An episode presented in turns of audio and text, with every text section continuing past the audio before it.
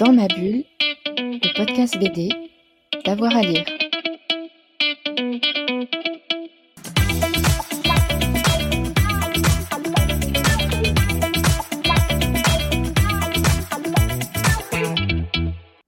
Bonjour à tous et à toutes, bienvenue dans ce nouvel épisode de Dans ma bulle, votre podcast 100% BD avec avoir à lire. Aujourd'hui, on vous emmène à la cité de la bande dessinée et de l'image à Angoulême pour deux expositions. Alors deux expositions phénomènes, il y en a une, il faut se dépêcher, hein, c'est les 30 ans de Titeuf euh, qui euh, va avoir lieu jusqu'au 5 novembre prochain.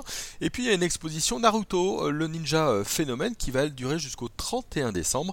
Mathieu Charrier, le responsable de la programmation de la cité de la bande dessinée et de l'image d'Angoulême, donc est au micro de Fred Michel. Il nous explique tout ça. Bonjour Mathieu Charrier. Bonjour. Merci d'être avec nous sur Dans ma bulle depuis la Cité internationale de la bande dessinée et de l'image à Angoulême. Aujourd'hui, on va parler de Titeuf et Naruto. Alors j'ai choisi de les mélanger, j'ai pas fait deux sujets différents parce que pour moi, ils ont des points communs. Ce sont des garçons, ils sont jeunes, ils ont à peu près le même âge, ils sont blonds c'est des cancres et à chaque fois ils essaient de se surpasser dans l'amitié, dans, dans, les bêtises. Voilà. Ouais, c'est vrai, euh, j'avais pas forcément pensé. Maintenant que tu le dis, c'est même tous les deux une, un peu une quête initiatique finalement. Titeuf, il s'initie à la vie euh, au sens très large, euh, au sexe, aux amours, aux relations humaines, etc. Et Naruto, il y a tout ça, avec en plus bien sûr l'initiation en tant que en tant que que ninja. Je vais y arriver l'initiation en tant que ninja. Euh, mais c'est vrai que c'est des personnages qui, se, qui, qui, sont, ouais, qui sont assez proches. Et même physiquement, ouais. C'est vrai que Naruto, il a ce, bandeau qu'on pourrait assimiler à la mèche. Ils ont des codes, en tout cas, on retrouve des codes qu'on a beaucoup retrouvés dans la bande dessinée, mais qu'on retrouve sur ces deux personnages. Ils s'en sortent tout le temps. Et ils s'en sortent tout le temps, ouais. C'est peut-être pour ça qu'on les aime aussi. Et ils sont drôles, parce que c'est vrai qu'on. Il y a beaucoup d'humour. Il y a beaucoup d'humour. On me demande souvent, dans les interviews qu'on a pu donner autour de Naruto, et pourquoi Naruto, ça marche si bien. En général, je réponds que si j'avais la recette, je la vendrais très cher, mais que peut-être l'un des éléments euh, qui explique le succès de Naruto, c'est justement ce côté aussi un peu espiègle qu'il a, au-delà de la quête initiatique, euh, du fait qu'il soit orphelin, enfin des, éléments qu'on retrouve finalement dans beaucoup de mangas. Lui, en plus, il a vraiment ce côté euh, sale gosse, drôle, amusant, et, je vois les, gamins dans l'expo qui à la sortie feuillettent un Naruto. Ils ont tous la, banane en général quand ils feuillettent Naruto. Donc, et Titeuf, évidemment, elle nous fait aussi beaucoup rire. Donc c'est vrai qu'on retrouve aussi ce, côté, euh, ce côté drôle et le fait qu'il s'en sorte aussi par l'humour. Alors justement, on va parler de Titeuf parce qu'il est né il y a 30 ans, même 31 ans précisément. Est-ce qu'on peut s'arrêter sur ce personnage créé par Zep? Ouais, bah Titeuf, moi ce que je trouve fou, c'est qu'il est né il y a 30 ans, euh, pas par hasard, mais presque. C'est-à-dire qu'il faut quand même se rappeler qu'au moment où Titeuf... Euh, au moment où Zep donne naissance à Titeuf, il essaie évidemment de le faire publier dans des bandes dessinées que personne ou presque ne lui répond, qui finit par être publié dans un petit fanzine, un petit magazine, et que c'est par hasard euh, JC Camano, qui est un éditeur, qui est le directeur éditorial de chez Glénat à l'époque, qui tombe sur ce magazine qui a dû être tiré à 300 exemplaires, donc c'est un miracle qui appelle Zep pour lui dire euh, ça m'intéresse vachement ce que vous faites. Euh, l'autre lui raccroche au nez en pensant que c'est une blague et que évidemment Glénat ne va pas l'appeler. Glénat à l'époque est déjà une grosse maison d'édition française. Et puis Kamano rappelle, et puis Zeb finit par le croire. Et c'est comme ça que le premier tome sort. Il faut se rappeler qu'à l'époque, c'est en noir et blanc, c'est tiré à 5000 exemplaires. Enfin, quand on, quand on repense à ça aujourd'hui, quand ils ont dépassé les 20 et quelques millions d'exemplaires vendus, on se dit que c'est fou, mais à l'époque, Titeuf, c'est rien. Il y a une des toutes premières planches qu'on montre dans l'expo on reconnaît à peine Titeuf, on le reconnaît, mais il n'a pas les traits du Titeuf tel qu'on le connaît aujourd'hui. Et l'explique, il dit Moi au départ, je pensais faire trois histoires, quatre histoires, histoire d'une ou deux pages, hein. on est loin d'un album. Donc c'est un gamin comme ça qui sort, de, qui sort de nulle part et qui en fait va trouver son public au bout du deuxième, puis du troisième, puis du quatrième, puis du cinquième tome. Je pense notamment parce que, un, il aborde des questions de sexe euh, à hauteur d'enfance qui à l'époque se fait pas du tout. Vous avez évidemment toute une bande dessinée qui parle de sexe ou de cul entre guillemets, mais pas pour les enfants. Et puis deux, c'est un personnage qui a, qui a su, euh, au fil des albums, s'adapter à son époque. Euh. Il est transgénérationnel aussi. Exactement, il est transgénérationnel parce qu'aujourd'hui, euh, le prochain album qui sort, il va parler de l'égalité homme-femme, il va parler des problématiques environnementales, voilà. Et, nous, on a fait un événement pour fêter les 30 ans il y a, il y a quelques semaines, où Zep est venu, il y avait un nombre d'enfants incroyable. Donc on voyait clairement les parents qui avaient 40 ans, qui ont découvert Titeuf quand ils en avaient 10, qui aujourd'hui en ont 40, et qui transmettent à leurs enfants. Et la série est encore diffusée sur je ne sais plus quelle plateforme. Et voilà. Et Zep était très touché d'ailleurs. De voir tous ces gamins. Il y avait plus d'enfants que de parents finalement, de voir tous ces gamins qui gravitaient autour de lui. Il s'est dit, ok, mon personnage continue à parler aux enfants. On a deux générations. Ouais, ouais, on a deux générations. Mais aussi parce qu'il s'est adapté. Vous voyez, il y a 30 ans euh, ou 25 ans, il parlait beaucoup de sida dans Titeuf. Aujourd'hui, parler du sida, ça, nous- même s'il est encore là, ça nous paraîtrait complètement hors sujet. Euh, donc il a su s'adapter comme ça. Zep, je me rappelle quand même d'une fois, alors c'est pas dans un album, mais cette mini-histoire où il faisait mourir Titeuf, euh, qui tentait d'aider un, un- un camarade migrant, et où il osait le faire mourir. Donc il a, il a, il a toujours su, et je pense que c'est son génie, au-delà de, de l'humour, de dessin, tout ce que vous voulez, mais il a toujours su ouais, adapter son personnage aux thématiques du moment. Et je pense que c'est pour ça qu'il est transgénérationnel aussi. Et vous étiez un passionné, vous, de... vous étiez un lecteur de Titeuf? Lecteur, oui. Passionné, non. Mais je sais pas s'il y a des passionnés de Titeuf. C'est-à-dire que, évidemment, j'ai lu, alors je les ai relus, mais à l'époque, je me rappelle avoir lu des Titeuf. Après, quand je revoyais les couvertures, toutes les couvertures me parlaient. Mais je vous garantirai pas, je signerai pas avec mon sang que je les avais tous lus au moment de leur sortie. Mais on a tous grandi avec Titeuf. On, on s'en est rendu compte aussi quand on a annoncé ce- cette exposition de Titeuf. Aujourd'hui, Titeuf, c'est du patrimoine de la bande dessinée et du patrimoine des Français. Tout le monde connaît Titeuf. Ça parle à tout le monde. Ça parle à tout le monde. Même si vous l'avez pas lu, vous savez ce que c'est Titeuf. Même les grands-parents. Même les grands-parents, parce qu'il y a peut-être aussi eu beaucoup de produits dérivés, de choses un Et peu de comme dessins animés aussi. ouais. de dessins animés. Donc, euh, donc en fait, je- je- j'en avais lu, tous, je sais pas, je pense pas, euh, mais j'en avais lu et on a tous des souvenirs de Titeuf. Et surtout, euh, on parle de Titeuf, mais on a tous en tête les parents de Titeuf, euh, la petite sœur de Titeuf, Zizi, évidemment Manu, Vomito, enfin tous les, tous les copains de Titeuf, Nadia, la chérie de Titeuf, enfin tous ces personnages, la maîtresse, n'en parlons pas, tous ces personnages, on les a tous en tête. Ouais, ils est- sont charismatiques. ils sont charismatiques. Je pense que vous passez, vous me prenez dans la- vous allez dans la rue, vous arrêtez 10 personnes, vous leur montrez, les, allez, 9, je vais laisser une marge d'erreur, connaissent ces personnages.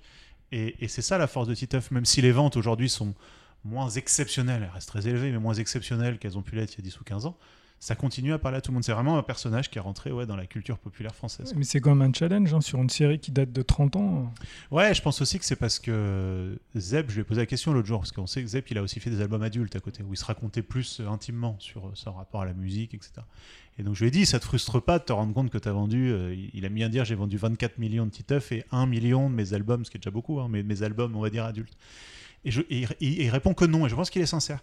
Je pense qu'il a aimé ce personnage et qu'il n'est jamais rentré dans une forme de...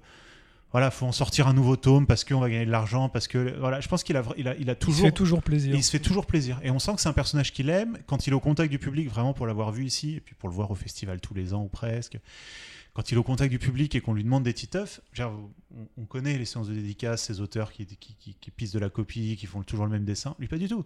C'est-à-dire, chaque gamin qui arrive, il va regarder si la petite fille elle a un nœud dans les cheveux, un truc, s'il va discuter avec eux, voir s'ils lui sortent pas une petite expression marrante pour la faire en dédicace. Donc, Il a une attention. il a une attention et il se, et il, s'est- il se passionne pour son public, pour son personnage, euh, et ça se voit, je pense, tout simplement. Alors l'exposition, vous l'avez construite autour de chaque tome, c'est ça? Ouais, alors en- enfin, en gros, l'exposition, c'était. euh, on n'est pas allé chercher très loin, hein, mais c'est OK, il a 30 ans, bah, j'ai dit à Zeb, sors-nous tes 30 planches préférées, on va dire. Ou en tout en tout cas, celles, celles qui te parlent le plus.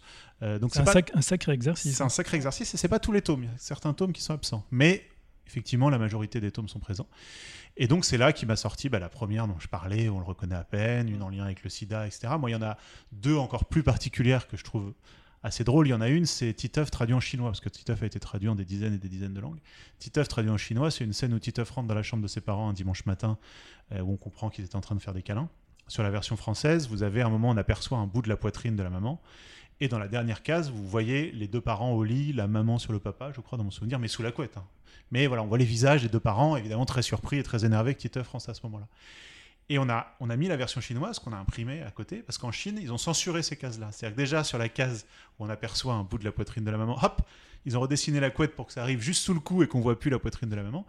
Et encore pire, j'allais dire, sur la scène où ils sont sous la couette, ils ont redessiné la couette qui recouvre l'intégralité du lit, donc ce qui est sans doute la couette la plus grande de l'histoire des couettes, pour qu'on ne voit pas, ce qui évidemment du coup fait perdre tout son sens à toute l'histoire. Et Zep, ça il le savait pas, il l'a découvert quand il est arrivé en Chine pour un événement qu'il a pris l'album et qu'il s'est rendu compte qu'on avait redessiné certaines Ah, cases le choc. le choc. Après, là encore, c'est là que vous voyez que c'est quelqu'un, il l'a, il l'a pris, ça l'a amusé en fait. Il, il m'a dit, j'aurais pu m'énerver, euh, appeler l'éditeur. Bon, bah, j'ai trouvé ça marrant, ça dit quelque chose aussi de leurs mœurs. Donc ça, c'est la planche que je trouve assez sympa. Puis il y en a une deuxième où il a demandé à, Gottlieb de redialoguer une planche, parce qu'il était très proche de Gottlieb. Et où Gottlieb l'a redialogué en vieux français. Donc ça donne Titeuf qui parle un langage très châtié, ce qui évidemment est loin du langage Titeuf enfant tel qu'on le connaît. Donc voilà, c'est les petites à côté de toutes les planches euh, sur l'arrivée de Zizi, sa petite sœur, enfin voilà, qui sont des, des, planches qui racontent des moments clés de Titeuf. Vous avez ces planches-là qui sont qui sont particulièrement amusantes, on va dire. Alors, ce sont des planches euh, originales, il faut le signaler. Elles sont toutes accompagnées par des commentaires vidéo de, de Zep. Ouais, c'est ça. C'est lui qui commente. C'est des vidéos qui font une minute, une minute trente et qui expliquent justement en quoi cette planche-là est importante. Et c'est effectivement des planches originales. Et c'est ce qui est chouette, c'est que. Alors, parfois, on a imprimé la version. Euh, euh, finale aussi pour qu'on se rende compte du travail et de l'évolution entre les deux. Mais ce qui est chouette, c'est que, c'est que Zep travaillant en traditionnel sur papier depuis longtemps, bah, vous voyez vraiment l'évolution et, et euh, des traces, clair, de, hein, clair, blanco, euh, des, des, retouches, carrément certaines cases où c'est un, un, bout de papier volant qui a été collé sur la case pour recouvrir l'ancienne case avant que ce soit numérisé. Et donc ouais, vous voyez, vous voyez tout, tout le processus créatif de cet auteur. Et, et ouais, ça c'est trouve que c'est chouette de, de, de, pouvoir. On est presque avec lui dans son atelier en train de l'imaginer gommer, reprendre, euh, redessiner un bout, euh, blancoter un autre. Enfin voilà, ça c'est. On, voit le, presque sa sueur quoi, sur, le, sur le papier. Alors on va s'arrêter maintenant sur l'auteur de Naruto, Masashi Kishimoto, qui lui aussi a eu un parcours assez particulier parce qu'il a commencé en, en, participant à un concours. Ouais, il a commencé en participant à un concours et puis c'est ce que j'aime bien dans, dans, dans, le parcours de cet auteur, c'est que c'est vraiment le, le, petit japonais qui, grandit avec euh, toutes les publications euh, qu'on connaît euh, au Japon, qui publie les mangas et qui baigne dans cette culture japonaise. Et c'est ce qui nous intéressait aussi dans Naruto. Naruto, c'est une expo qu'on accueille, qui a été coproduite avec le Centre belge de la bande dessinée. Donc on a moins travaillé sur le contenu, on a, on a bossé avec eux, mais, mais moins directement que, que Titeuf. Mais ce que je trouve chouette, c'est qu'on se rend compte que c'est le produit d'un gamin qui a grandi dans la culture populaire japonaise, qu'on y retrouve l'historique et l'histoire du Japon, euh, des ninjas, euh, toute, cette grande histoire qu'on a en tête, mais qui a existé au Japon, qui est, qui est, leur, euh, dire presque mythologie à eux, en tout cas, voilà, qui, explique une partie de, leur société. Et il met tout ça dans un personnage, ce qu'on disait en, préambule, qui, qui, touche le monde entier. Enfin, Naruto, vous, vous on n'a rien, moi j'ai pas grandi au Japon, voilà, culture japonaise, à part le club Dorothée, j'en connais pas grand-chose, et pourtant effectivement, là aussi, on plonge dans ces histoires, on plonge dans le, ce gamin qui se retrouve orphelin euh, et qu'on découvre à 12 ans et dont les parents lui ont quand même pas laissé un grand cadeau. Euh, là aussi, pas trop en dire s'il y en a encore quelques-uns qui veulent lire, euh, qui veulent lire Naruto, mais lui ont pas laissé un grand cadeau avant de disparaître. Et, et, et voilà, et ce gamin qui va se faire. Et, et, ça, c'est. Là aussi, c'est toujours ce que, ce que peut raconter la bande dessinée, en fait. C'est toujours la question de, pourquoi les gens lisent de la bande dessinée, pourquoi les gens lisent des mangas, pourquoi. Bah, parce qu'en fait, ça parle justement de, de, nous, de notre enfant. Ouais, c'est ça, il y, a quelque chose aussi bien dans Titeuf euh, que dans Naruto qui nous relie à la réalité. Et c'est pour ça aussi que ça marche. Et, auquel on s'identifie. C'est-à-dire qu'on n'a pas. Moi, j'ai pas fait une école de ninja ou j'ai pas rêvé de devenir ninja. Mais toutes ces problématiques de, de, de se construire euh, en opposition par rapport à certains personnages, à des maîtres qui peuvent devenir des ennemis, ou à des. Bah, tout ça, en fait, c'est basiquement, c'est vous dans la, chambre, dans la cour d'école avec euh, votre maître qui, qui, vous enseigne et qui pourtant peut devenir votre ennemi. En fait, c'est vraiment des, des thématiques que, n'importe quel petit garçon ou n'importe quelle petite fille dans le monde va rencontrer finalement. Et, ouais, Titeuf comme Naruto parle avant tout de ça. Et, moi, le, ce que je trouve génial sur l'expo Naruto, là, elle est vraiment conçue cette expo pour que le fan de Naruto soit content parce qu'il rentre dans une expo immersive, on rentre par les portes du Konoha, euh, on a des, reproductions de Naruto à très grande échelle, on a des, statuettes aussi que nous a prêté Tsume qui sont absolument magnifiques. Donc voilà, le fan de Naruto va pouvoir aller regarder les petits détails et s'amuser, se prendre en photo, et voilà. Et la personne qui ne connaît pas, euh, souvent le parent, c'est ce qu'on voit sur le public de l'été, c'est vrai que c'est beaucoup euh, des enfants avec leurs parents ou des petits-enfants avec leurs grands-parents. Eux, l'objectif c'était qu'ils comprennent ce qu'est Naruto. Et l'autre jour, j'ai fait une visite avec, avec des personnes qui n'avaient pas lu Naruto et qui à la sortie m'ont dit où est-ce que je peux acheter le tome 1 et le tome 2 et j'ai regardé et m'ont dit non mais je vous dis pas que je vais lire tous les tomes mais j'ai envie de comprendre en fait ce que là j'ai en, voyant l'expo j'ai compris que c'était un phénomène j'ai compris pourquoi. Maintenant j'ai envie de voir si ça marche sur moi et, ça je trouve que c'est le meilleur euh, parce que je suis sûr que oui ça va marcher sur eux je dis pas qu'ils vont lire tous les tomes mais je pense qu'ils vont en lire un, qu'ils vont en lire deux, qu'ils vont comprendre pourquoi leur gamin euh, passe des heures. Et il y a aussi un truc qui est intéressant, je trouve, euh, sur le lien entre Naruto et Titeuf, c'est justement la dimension euh, dessin animé ou animé, produit dérivé. C'est-à-dire que les deux ont eu aussi une énorme carrière en dehors de l'album papier, et carrière qui continue d'ailleurs, et, et, qui amène un nouveau public aussi. Mm. Et ça, c'est intéressant parce que c'est.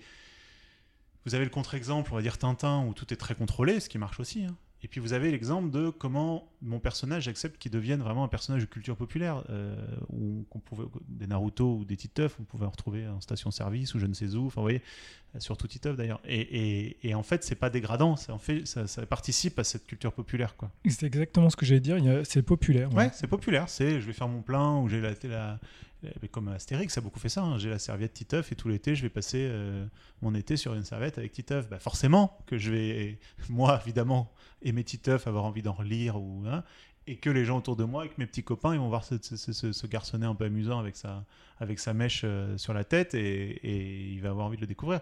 Et d'ailleurs, vous parliez de, points communs, là encore, en, vous parlant, il y en a plein qui me viennent, mais sur l'histoire justement de la mèche euh, et du bandeau Naruto. Ce qui est très drôle, c'est qu'au départ, Naruto, c'était des espèces de lunettes qui, que très vite, qui très vite ont été abandonnées parce que c'était trop compliqué à dessiner, et c'est devenu ce bandeau, euh, voilà. Et Titeuf, euh, Zep le revendique, hein, il a fait cette mèche parce que c'était trop compliqué de dessiner les cheveux et qu'il s'est dit, je vais... Donc en fait, les deux ont, ont- ont finalement leur... Leur- leur marque de fabrique. Ouais, leur signe distinctif, j'allais dire, sur, euh, sur des... par facilité, qui sont des éléments sur de des facilité. contraintes, nés sur des contraintes. Exactement. Alors, euh, d'autres phénomènes qui, les, qui se rejoignent autour de, de, de Titeuf et de Naruto, pour moi, c'est la cour de récréation. Parce que c'est un vecteur hyper important. Ouais, la cour de l'école de ninja et la cour de récréation. Ouais, ouais, ouais. Mais c'est là aussi, c'est des vecteurs et des, des éléments d'identification. Combien d'heures on passe dans cette cour de récré où c'est, on a l'impression que le monde est condensé dans notre cour de récré. Il y a des drames, des joies, des peines. Il se passe tout dans une cour de récré. Et dans ces albums, on retrouve effectivement tout ça. Ouais, ça se retrouve dans l'album, mais aussi dans la réalité, parce que c'est un vecteur dans les cours de récré où les, on élèves se des sont échanges, transmis. Voilà. Et puis parce qu'il faut pas oublier aussi que c'est des BD qui étaient et qui sont encore aujourd'hui pas chers. Petite œuvre, je sais pas combien ils se vendent aujourd'hui, mais ça doit être 10 ou 11 euros. Euh, Naruto, les premiers tomes, ils les vendent 3 euros. Euh, et les, deux, les, suivants, 6, 7 euros. Donc euh, on est là aussi, on est dans la tradition de la bande dessinée au départ pas chère, qui se vendait à 1 dollar, les comics aux États-Unis, ou, et, ou même les, le journal de Tintin, c'était un franc. Enfin voilà, des, des une bande dessinée populaire parce que aussi c'est pas cher et qu'en fait on accède à un imaginaire. euh, Et Naruto comme Titeuf sont effectivement dans cette veine-là où on se l'échange, on se le donne dans la cour de récré. Ah bah, moi j'ai lu tel tome, tiens donne-moi celui-là. Ah bah t'as vu j'ai le nouveau. Et ça c'est, c'est, c'est- je sais pas si ça marcherait encore aujourd'hui. J'avoue que je, ne suis plus dans les cours de récré, mais je sais pas si on s'échange encore comme ça des, des bandes, des livres, des avec les smartphones, tout ça, je sais pas trop où ça en est.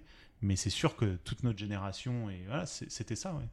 En tout cas, moi, je l'ai vu en arrivant tout à l'heure. Effectivement, il y avait beaucoup d'enfants avec leurs parents et on sent qu'ils se baladent Hmm. entre chaque exposition. Là, alors peut-être qu'ils viennent voir Naruto et uniquement Naruto et finalement ils vont voir euh, Zep et vice versa. Ouais, c'était, c'était, en tout cas, c'était l'idée quand on a là, la- toute la programmation qu'on a construite, c'était l'idée de se dire, je vais être un peu caricatural, mais si je viens enfant, euh, parents, grands-parents, petits-enfants, oncles, tantes, hein, tout le monde doit à un moment donné avoir une des expos qu'on propose qui l'intéresse vraiment plus que les autres, quoi. Et, que ce soit François Bourgeon, où on est sur un public un petit peu plus ancien, qui aime la BD plus classique, 50 ans de carrière, etc. Que ce soit Rock Pop Wiz, où là on va toucher les gens qui aiment la musique et les liens, métal hurlant, tout ce, tout, tout ce courant-là, que ce soit effectivement Naruto, que ce soit Titeuf. Alors on se dit, il y a forcément, pour il y en a forcément pour tout le monde. Ouais, vous avez réussi à proposer quelque chose d'hétéroclite. Et... C'est ce qu'on essaie, parce qu'avec cette idée, nous, notre euh, enjeu en tant que cité de la BD, encore une fois, évidemment, il y a des enjeux de fréquentation, comme n'importe quel établissement public, tout ça, ok. Mais notre, notre enjeu principal, c'est aussi de faire connaître de la BD et des bandes dessinées à des gens qui n'en connaîtraient pas forcément. Et, et à Angoulême, par exemple, notre fréquentation de l'été, on sait que c'est beaucoup une fréquentation touristique, de gens de passage, qui euh, bah, vont être attirés parce que le gamin va dire ah, Ouais, j'ai vu l'affiche de Naruto, je vais y aller. Bon ok on va te faire plaisir on y va. Ou bien euh, qui sont à Angoulême et qui se disent bon je suis à Angoulême je veux voir de la BD je, je suis à Paris je veux voir la Joconde. Je suis à Angoulême je veux voir de la BD toute proportion gardée mais quand même. Et donc je vais l'ester de la BD etc et ensuite notre, notre- notre enjeu c'est de les garder de leur, de leur montrer de leur donner envie de à la sortie d'aller acheter de la BD, d'en lire et, de, et voilà et de, de- découvrir ou redécouvrir. Parce qu'il y a beaucoup de gens qui nous disent euh, ah moi j'ai lu beaucoup de BD quand j'étais enfant, aujourd'hui j'en lis plus. Bah là, je pense que quelqu'un qui a lu beaucoup de BD quand il était enfant, qui, qui avait plutôt un goût pour la bande dessinée et qui va par exemple dans Rock Pop Wiz, je me défie à la sortie de ne pas avoir envie d'en acheter une ou deux ou d'en emprunter une ou deux à la bibliothèque pour pour les lire. Je- je- je- Et d'acheter le catalogue aussi. et d'acheter le catalogue et voilà et, de, et du coup de se rouvrir un peu un, un- un pan de culture qu'il a peut-être un peu délaissé mais parce que c'est la BD ça parle de tout donc euh, moi je supporte pas quand on me dit j'aime pas la BD Ça veut rien dire. Il t'aimes y a pas- une telle diversité. Mais ouais. oui, t'aimes pas les films, t'aimes pas les livres, ça veut dire quoi J'aime pas la BD. Tu peux me dire j'aime pas les mangas, je peux entendre que les codes manga te parlent Les pas. comics. ouais. J'aime pas les, ouais, les comics, j'aime pas la BD de reportage, j'en sais rien, mais j'aime pas la BD. Donc vas-y, va voir. Et typiquement dans Rock Pop Quiz, euh, on, on voit ça, on voit la BD, la BD de reportage, la BD qui, qui- qui traite la- de la musique sous tous ses angles. Donc il y a forcément un angle qui va te plaire et que tu vas pouvoir euh, un peu découvrir. Enfin ça, j'en suis persuadé. Moi aussi. Donc on peut découvrir toutes ces belles expositions jusqu'à la fin de l'année. Euh, Titeuf, c'est jusqu'à. Titeuf, c'est jusqu'au 5 novembre, euh, vacances de la Toussaint, Naruto et Rock Pop Quiz euh, et Bourgeon. Effectivement, vous avez encore tout le reste de l'année. Jusqu'au 31 décembre. Ouais. Merci beaucoup Mathieu Avec Charrier. plaisir. À bientôt. Voilà, on espère que vous allez aller faire un petit tour hein, du côté de la cité de la bande dessinée de l'image d'Angoulême. On se retrouve très vite pour de nouveaux épisodes de Dans ma bulle, votre podcast 100% BD. Bonne journée à tout le monde. Dans ma bulle, le podcast BD, d'avoir à lire.